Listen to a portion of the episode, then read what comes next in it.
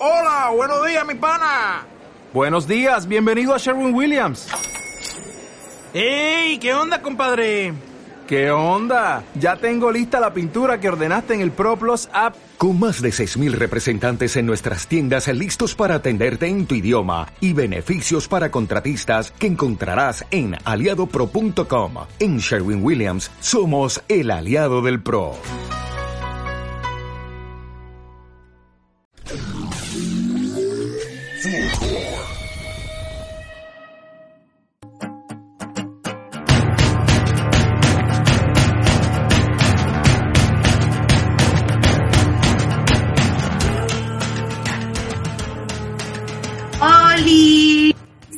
Olis a todos, ¿cómo están? Bienvenidos a nuestros maravillosos y hermosos episodios. ¡Uh! Hola Peña, Olis. ¿cómo estáis? Bien, bien comiendo mancaki. bueno. Tengo un mancaki. ¿Qué?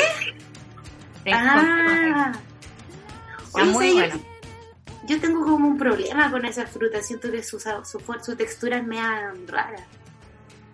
Sí, es que hay que dejarlos madurar mucho rato para que queden dulcecitos, porque si no es como... mm, Tiene una palabra eso, pero te queda como, como áspero, como la boca. Mm, como cuando la manzana está harinosa. No, no, no, Ah. distinto. Porque esta weá como que se queda pegado, es como... Como que no... Mm, no sé. No, mm, no. No, ya, no, no. Sí, no, a mí tampoco me Bueno, tica, los que no me tica un mancaki van a entender. Oye, ¿de qué vamos a hablar hoy día? ¿De qué Hoy día- este?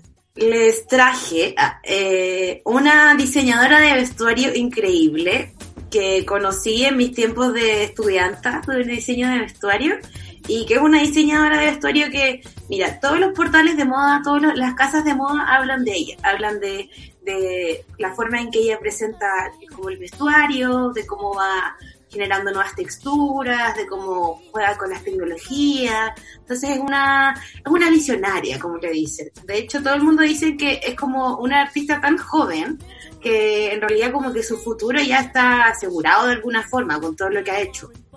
Ella partió, si no me equivoco, el 2014 haciendo esto de diseño de vestuario, en 2011.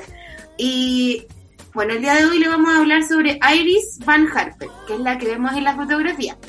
Es una diseñadora holandesa y que estudió diseño de vestuario y luego se unió con Alexander Mc- McQueen, que es un diseñador que ya falleció, y ella fue como de alguna forma la aprendiz de Alexander McQueen. Cuando en un momento ella decidió lanzar su colección sola y empezar a hacer su, su línea y todo. Y como ya habíamos conversado en el capítulo pasado con la, con la chica, habíamos hablado de que cada, cada casa o cada diseñadora va tirando líneas. Verano, primavera, todo eso, otoño, invierno. Y en cada uno de los desfiles que han habido, eh, totalmente deslumbra. Y les voy a mostrar por qué. Bueno, este es uno de los primeros vestidos que hizo ella, uno de los primeros trajes en realidad. Y en, este, en esta fotografía podemos ver cómo ella intenta replicar el color dorado.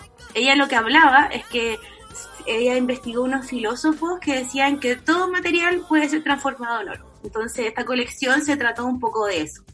Ella también juega con, como con las formas y podemos ver aquí muchas curvas, como que también va, va generando nuevas siluetas, va generando unas hombreras más grandes, como que va haciendo ver a la mujer que ya no tenga quizás, porque las modelos suelen tener una figura un poco más de rectángulo o de, o de reloj de arena, ella va haciendo como un triángulo, inver- un triángulo invertido. Entonces las hombreras son las que van tomando como, como fuerza en, su, en este diseño.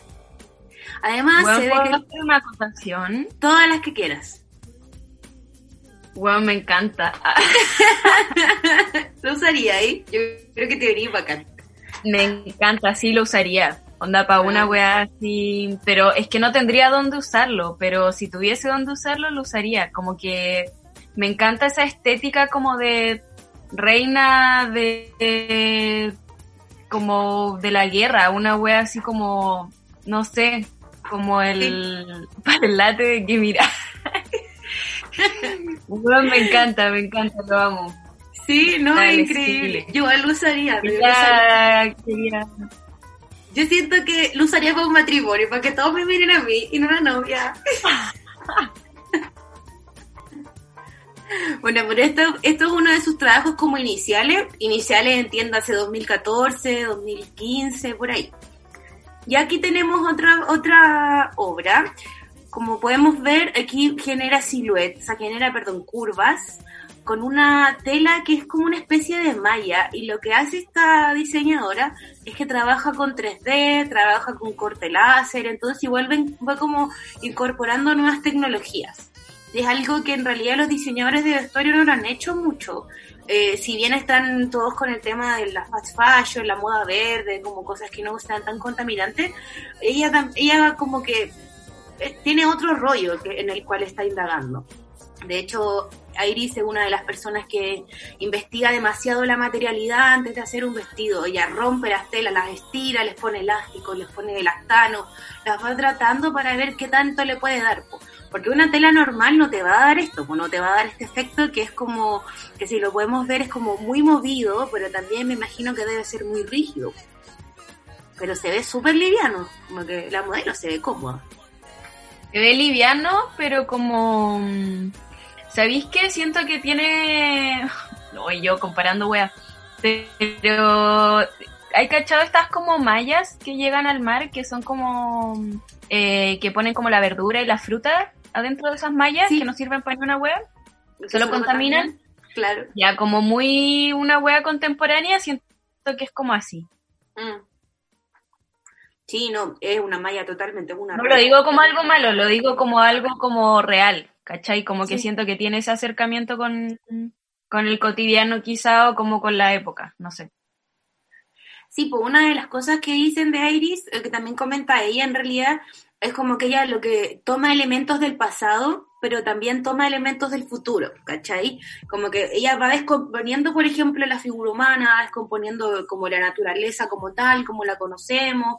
Entonces igual es, no sé, es un prodigio del diseño. Bueno, y este vestido es de una cápsula, de un mini, una mini línea de ropa que ella armó, que está hecha con, con impresora 3D y corte láser, y que lo que ella investigó son los neurotransmisores del cerebro, las dendritas. Entonces, eh, también como medusas, eso es lo que se iba tratando toda esa línea. Se, podemos ver aquí que en realidad son, bueno, se ve el cierre del medio y se ve que van saliendo como la malla de alguna forma, pero además le pone tul y organza que le va generando transparencia y juego con eso. Entonces, siento que sus obras nunca son algo que tú miráis un ratito, como que yo siento, o sea, un rato corto, siento que hay que meterse y ver y ver el trabajo, porque y siento que todo lo hace adrede, como cada sombra, cada cosa que superpones a propósito, súper interesante. Ay, bueno, y este también, y aquí es más jugando con otro tipo de paleta, de colores cálidos. Esto también, como podemos ver, yo me imagino que deberá ser, quizás organza con algún soporte metálico que le dé esa figura. Y también juega como con la limitación cuando delimita los bordes negros y como decía, vuelve a generar una nueva figura. Y en este caso la figura vendría siendo más circular. Este ya es más distinto. Este tiene ya inclusive algún artefacto en el rostro que está hecho a base de 3D, que es metálico, y ya es una pieza que cae y podemos ver cerca de las clavículas que la tela que posee, o sea, que tiene la modelo, es una tela muy, muy delgada que se adhiere bastante a la piel, entonces como que también pasa a jugar como con, es parte de la piel o es tela, como que, no sé. Oye, y, y todos estos están hechos con corte láser o solo algunos? Eh, no, no todo lo hace con corte láser. Algunos los va haciendo con corte láser. Pero también lo que utiliza son impresoras 3D y lo que hace también es que ella hace un plisado de la tela. El plisado de la tela es cuando tú doblas la tela, la planchas, todo esto a mano y al momento de dejarla suelta como que conserva la forma que el calor le entregó. Algo muy difícil de hacer. y este me encanta, a mí me encanta mucho este Porque eso es lo que, lo que hablábamos, pues esto es plisado de tela. Sí, este es O plisado sea, de tela. Tienen el frisado y tienen en común la forma y como lo, lo cinético, Claro. pero y como el movimiento, pero aún así son, siento que como que cada cada prenda que mostráis tiene como una historia distinta, no sé. Sí. Eh, bueno, aquí también se ven colores ya más fríos. Se ve que la tela que escogió es brillante, entonces también le genera otro efecto óptico. Y este me encanta, este me encanta. No, este es maravilloso. Este, este sí está hecho con, con corte láser e impresión, e impresora 3D. También juega con el degradado. No, es precioso, es precioso. Bueno, Yo usaría este. Voy a comprar pan. Este es de una colección que los como críticos de moda hablaban de que se inspiró en Van Gogh, porque muchas de las obras, o sea, muchos de los de los diseños que habían tenían este tipo como de color acuarelado y como fuerte que también tiene Van Gogh, como el amarillo, harto, el celeste. Y este es muy lindo porque, a ver, no sé si le puedo hacer zoom. Es un vestido que se pone en la parte de la clavícula. Entonces, ahí tiene una, una tela totalmente transparente y a partir ya como de más abajito de los hombros, como de las axilas por ahí, parte el diseño, pero está puesto desde el cuello. ¿Y eso de atrás es parte del vestido o, o es como No, esto Ah. de atrás, eh, lo que pasa es que Iris, en su única, o sea, una de sus últimas pasarelas que hizo, se llama- su colección se llama Hipnosis. Hipnosis está inspirada en un escultor estadounidense, también cinético, que se llama, les voy a decir al tiro, se llama Anthony Howe. De hecho, pusimos una foto de Anthony que la perdí. Pero Anthony Howe hace este tipo de esculturas que se van moviendo con el viento. Entonces ella se inspiró en eso y lo que hizo fue esta, como este círculo que hizo de, de metal se iba moviendo, se iba abriendo y cerrando mientras la modelo iba pasando. Bueno, y además Iris también ha vestido a grandes personas de la música como Björk, que podemos ver aquí, con un traje increíble que... ¿Qué? Como, es que este es como traje de Adita. Como Adita Eh, del bosque, del bosque o, o del Himalaya. O como Bjork. bosque cuando nieva. Siento que Björk es así. Narnia, cuando vive la bruja blanca. Sí. Y, y bueno, y en realidad este es maravilloso. Yo, este uno es, bueno, en verdad todos son mis favoritos, pero aquí podemos ver el traje sin la cantante. Y util- vuelve a utilizar tul y organza. Telas que son brillantes, transparentes, va generando como que va intercalando. Eh, Pero igual es como que hay alguno en que juega más con la forma y, otro en que juega más como con el color. Siento que este en particular, eh, al usar el tool transparente, brillante y, y las luces de colores, como que, claro, en el fondo uno si ve el vestido o si ve el traje, eh, así como en el maniquito, quizás podrían aparecer ciertas apreciaciones como interesantes, pero lo más importante es cuando eso se lleva como al escenario y veis a la, a la cantante como con las luces y eso, ¿cachai? Como que en el fondo el vestido se adecua también como al, al escenario y al ambiente, pues como que me tinca un poco así. Sí, pu- sí, yo creo, yo creo Como de juego con la luz y con la transparencia. No, y encuentro que no existe mejor persona que Björk para poder utilizar este diseño. Encuentro que es tan extravagante ella que, que como que el, el diseño está muy bien como dirigido, ¿cierto?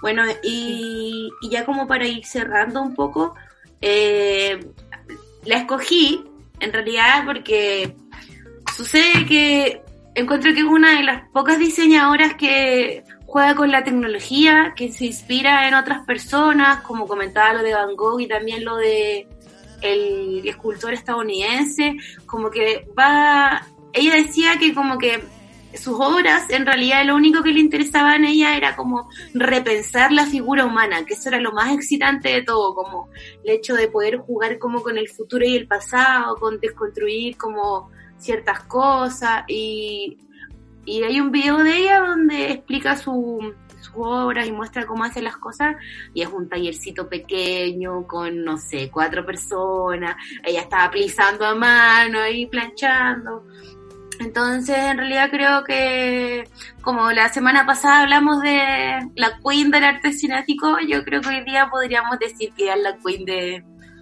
el diseño cinético de alguna forma. Sí, totalmente. Y se ve mucho la presencia ya desde el hacer, como desde ocupar tecnologías distintas eh, en los vestuarios, como que se nota así en su diseño, en todo bueno, podéis ir al, a la anterior y por favor hacerle... No, ¿Cuál? No, ¿La, que salía Bjork? No, sí. Bueno, podía hacerle zoom a esa como weón, ¿qué, qué mierda esa, esa forma? Estoy paloyo como